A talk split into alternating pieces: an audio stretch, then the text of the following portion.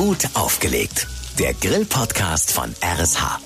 Mit Voller, Nico und Matthias.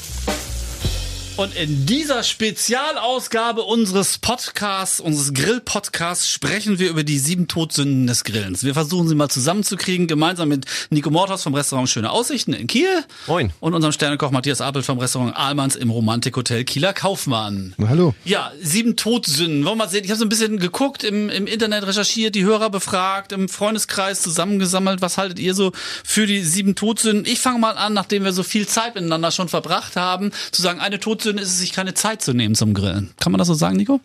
Das finde ich absolut. Also wenn man, wenn man äh, vernünftig, vernünftig grillen möchte, braucht man ein bisschen Zeit dafür. Wenn man, wenn man das Fleisch nachher schön gegart haben möchte oder oder Gemüse, dann braucht man einfach ein bisschen Zeit und es bringt nichts nur schnell, schnell, schnell, weil das ist nicht Grillen sondern das, das braucht einfach alles ein bisschen Zeit, um äh, ein super Ergebnis nachher zu haben. Zweite Todsünde, Matthias, gib mir recht, bitte Brandbeschleuniger. Ich sag mal jetzt nicht Grillanzünder, da gibt's ja so biomäßig auch einiges am Start und wir haben das in einer anderen Folge ja auch schon mal besprochen. Es gibt äh, auch Möglichkeiten, sich natürlich beim Anzünden der Kohle zu helfen, aber so sagen wir richtig Brennspiritus oder ein Brandbeschleuniger wie Benzin oder holst am besten nochmal den Kanister aus dem Auto, äh, Todsünde. Ja, das äh, ist absolut so, weil ich glaube auch, da spielen wir wieder mit dem Thema Zeit so. Das braucht auch Zeit zum Anzünden. Die Kohle braucht genug Zeit, um durchzuglühen und so ein Brandbeschleuniger schafft es nur, ein Riesenfeuer auf dem Grill zu verursachen, aber beschleunigt dadurch nicht wirklich das Durchglühen der Kohle. So, mhm. die braucht Zeit. So ist das. Steht das eigentlich auf den Packungen drauf, so wie bei Nudeln, wie lange die brauchen, dass, dass man weiß, wie lange Holzkohle durch sein muss? Oder woran erkenne ich das? Das erkenne ich einfach an der, an der Weißfärbung, wenn sie gleichmäßig durchkühlt. Es darf keine Flamme mehr vorhanden sein auf dem Grill. Äh, am, am, am ehesten noch vom Grillkohleanzünder, so, ne? Gebt dem mhm. Grill, dem Grill wirklich die Zeit, um heiß zu werden. Ähm, und das ist ähm, für mich einfach das Wichtigste, so, ohne dass man da irgendwie äh, sich, sich zu sehr eilt. Kommen wir zur dritten Todsünde, die ich mal ausgemacht habe. Viel hilft viel, sag ich mal. So, äh, da reden wir dann über die Marinade, die reintropft und dann haben wir das Feuerwerk im Grill. Was sagst du, Nico? Das ist auf jeden Fall auch nicht so. Also Fleisch marinieren, Fisch marinieren vorher macht auf jeden Fall Sinn, weil ich dadurch noch einen anderen Geschmack äh, zufügen kann. Aber dann nachher beim Grillen ist wirklich darauf zu achten, dass da nicht so viel Marinade anhaftet, weil sonst fängt der ganze Grill, wenn ich mit Holzkohle arbeite, zum Beispiel an zu brennen. Auf dem Gasgrill kann das auch passieren. Und dann habe ich eine offene Flamme und dann verbrennt mir das Gargut da drauf und das macht dann absolut keinen Sinn mehr. Vierte Todsünde, schlechtes und billiges Fleisch oder äh, Grillmaterial verwenden? Ganz klar. Also da kommt es wirklich auf die Qualität drauf an. Ähm, schlechtes Fleisch zu grillen macht äh, für mich keinen Sinn und auch keinen Spaß. Es muss nachher auch das Ergebnis stimmen und das äh, kann man auch durch den besten Grill nicht wieder ausbügeln. Und kann man an der Stelle mal sagen, dass gutes Fleisch dann auch kosten muss? Das kann man auch so sagen und das äh, ist das, wo wir versuchen auch ein bisschen hinzuarbeiten. Da haben wir als Köche auch eine gewisse Verantwortung, auch den den Leuten äh, den Geschmack beizubringen, den frisches und gutes Fleisch haben kann und auch haben muss. Und äh, ich denke, das äh, kommt einher, dass äh, gutes Fleisch auch guten Geschmack hat. Kommen wir zur fünften Todsünde, schlechte Vorbereitung.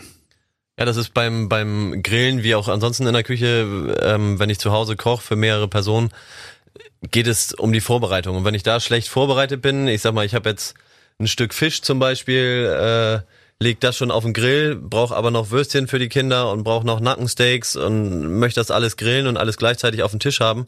Und wenn ich dann den Fisch schon drauf liegen habe, dann bis die Würstchen nachher gut sind, äh, macht der Fisch äh, schon keinen Sinn mehr, weil er total vertrocknet ist und, und äh, schon fast nicht mehr verzehrfähig ist. Von daher brauche ich da immer eine gute Planung.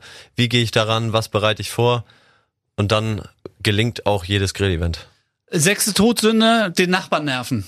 Das kann man doch, Matthias, sagen und abklären. Es gibt zum Beispiel Witterungsbedingungen oder äh, Umstände innerhalb der Nachbarschaft, in der man oder in denen man nicht grillen sollte. Ähm, ja, gibt es so. Klar ist immer ein bisschen die Frage, wen hat man als Nachbar und äh, kann man den vielleicht auch mit einladen in die Grillnummer?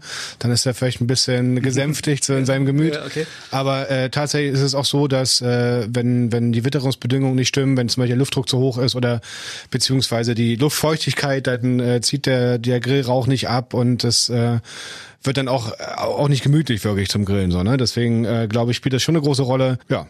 Siebte und letzte Todsünde an der Stelle, ähm, das, was ich auf den Grill schmeiße, kaputt grillen.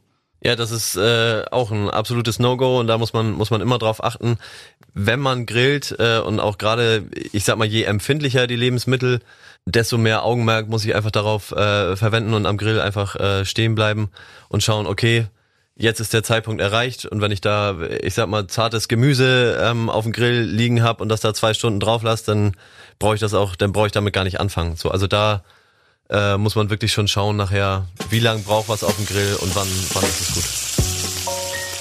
Gut aufgelegt. Der Grill-Podcast von RSH. Alle Folgen hören Sie jetzt auf rsh.de und in der RSH-App.